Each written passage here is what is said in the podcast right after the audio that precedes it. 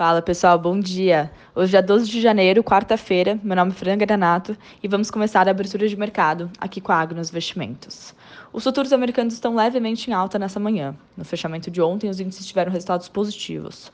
S&P subiu 0,92%, Dow Jones 0,51% e Nasdaq teve uma alta de 1,41%, depois de uma sequência de quedas. O alívio para as bolsas veio do discurso do presidente do Banco Central americano, que falou sobre não ter uma data definida para o aumento dos juros, o que trouxe uma calma para os investidores e diminui um pouco a pressão para os ativos de risco, pelo menos agora olhando mais para o curto prazo. Hoje os holofotes estão voltados para os dados de inflação, nos Estados Unidos, que sai agora às 10h30. Isso vai nos trazer mais um detalhe como está o quadro econômico por lá e também ajuda o Banco Central a definir o seu cronograma. A expectativa é que a inflação tenha disparado e uma leitura assim pode impactar a bolsa hoje. Vamos acompanhar. Na agenda também teremos meio de meia, estoques de petróleo e orçamento federal dos Estados Unidos.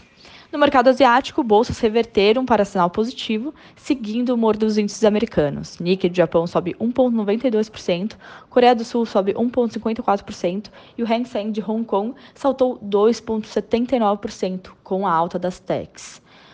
Agora na Europa, Bolsas também avançam. Estoque 600 sobe 0,7%, com ações de recursos básicos subindo e destaque negativo para o setor de saúde.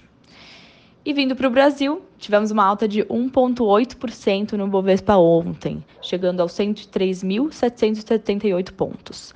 O que puxou o índice foi a alta das commodities, com a alta do petróleo e do minério de ferro ontem, que fizeram as ações de Vale e Petrobras saltarem.